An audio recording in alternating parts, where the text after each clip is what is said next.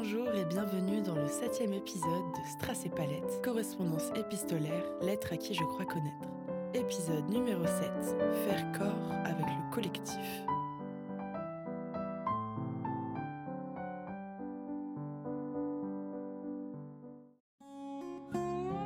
Cher toi, j'ai beau t'écrire depuis des mois.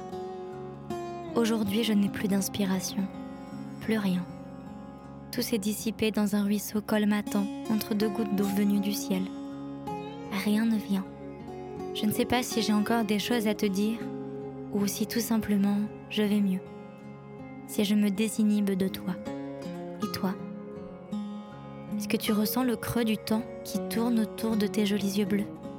Nous sommes bien loin du rue d'hiver qu'il nous a été donné de traverser à Strasbourg même si cela m'a réjoui d'avoir vu mes pieds être dissimulés par l'empreinte de ce grand manteau blanc, je tends à penser que c'est une chance d'avoir froid, avec ce réchauffement climatique qui rôde autour de nous. C'est étonnant, n'est-ce pas?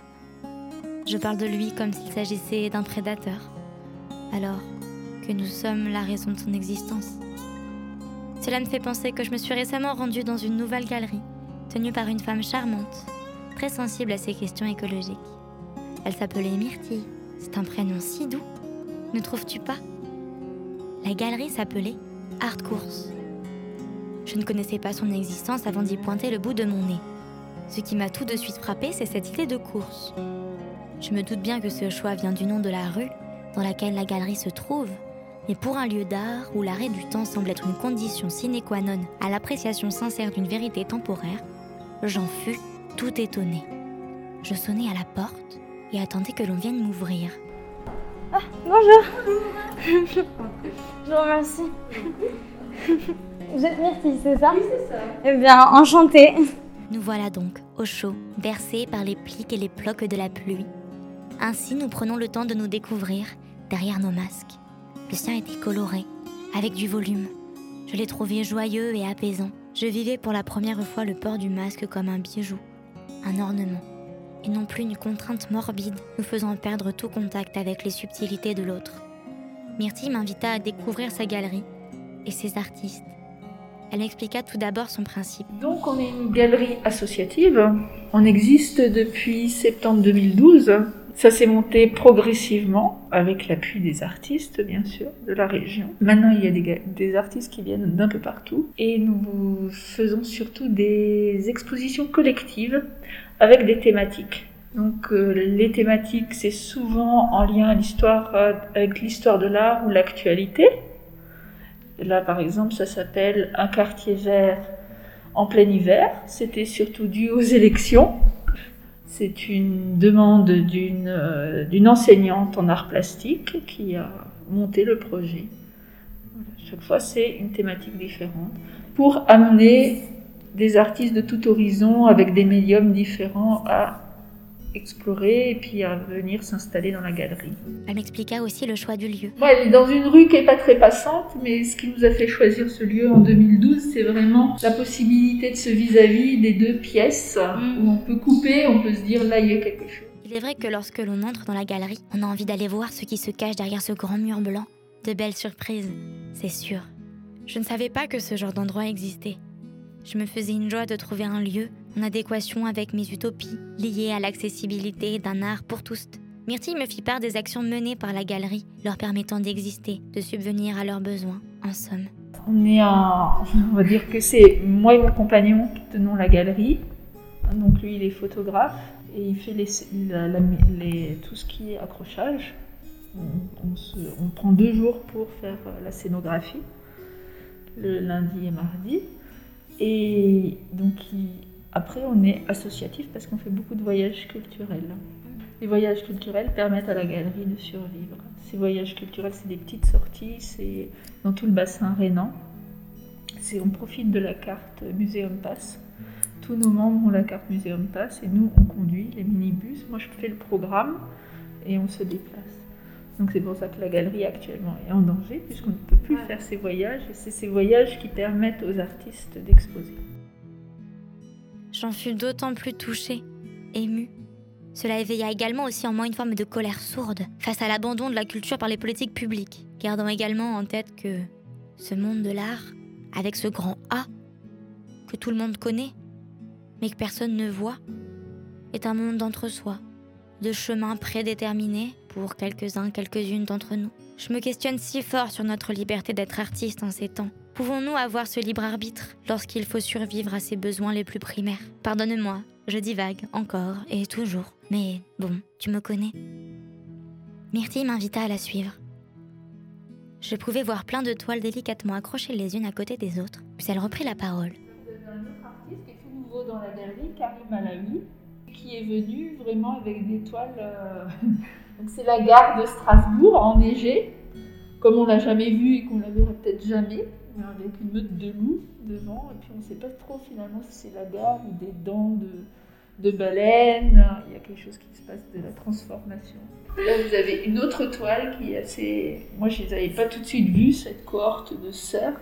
On est attrapé par ce panneau, il a appelé ça départ mental. On est attrapé par le panneau de signalisation qui dit qu'il va y avoir un animal qui traverse. Dois t'avouer que même moi, je ne les avais pas vus tout de suite. Cela m'a un peu effrayée vis-à-vis de ma capacité à bien comprendre les images qui m'entouraient. Mon cerveau serait-il engourdi? Voilà une question à laquelle je ne souhaite pas répondre aujourd'hui. Nous continuâmes longuement nos divagations, mais je n'étais pas encore au bout de mes surprises. Me voilà reparti pour une nouvelle histoire tout à fait extraordinaire. Alors là, c'est plutôt aussi un auto- autodidacte, avec beaucoup d'humour.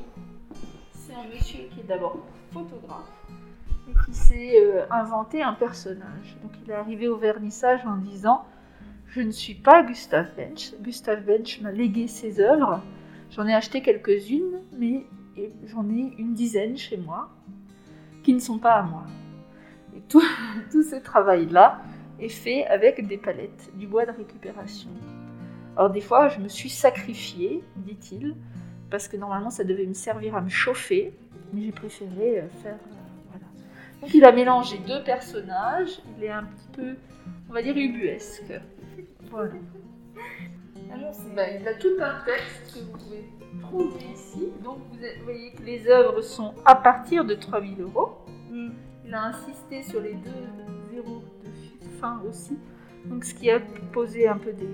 Les gens pensaient que c'était 300 000 euros, tout ça, pour des bouts de bois. donc ça- Je crois que j'ai toujours eu une forme d'attendrissement pour ce genre d'acte artistique. De simples bouts de bois, disait-il. Peut-être, mais l'art contribue à rendre toutes les formes de pensée possibles, même celle qui dit qu'un morceau de bois peut valoir une certaine somme d'argent. Moi qui naïvement pensais avoir tout entendu, Voilà, donc il est très double d'engage, et...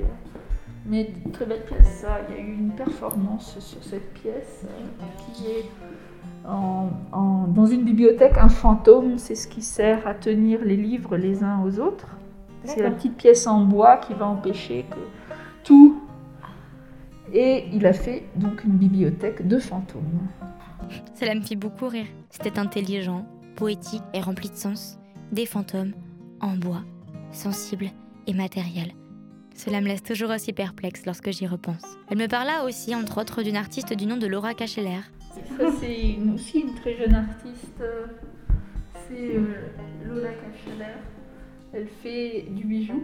Donc, ça s'appelle euh, l'éveil des consciences. Donc, elle a, construit cet objet pour nous faire prendre conscience. Donc, elle dit que c'est à mettre un objet de tête à mettre sur la tête pour réfléchir à cette. Elle a mis de la mousse, de la terre dans un, dans un bijou, quoi, dans une sorte de bijou. Une couronne à penser.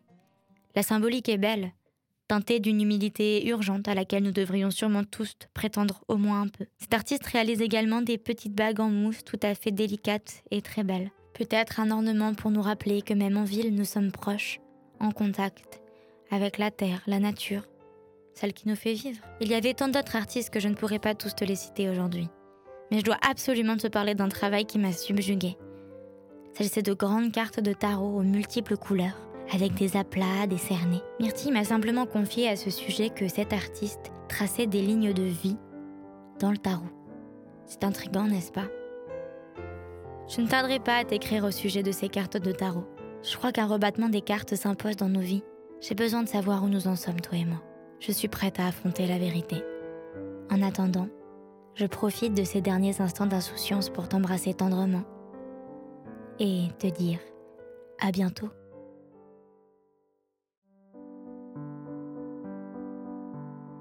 Vous venez d'écouter le septième épisode de Strass et Palette, correspondance épistolaire, lettre à qui je crois connaître. Vous pourrez retrouver Myrtille dans sa galerie située 49 A rue de la Course. À bientôt pour un nouvel épisode.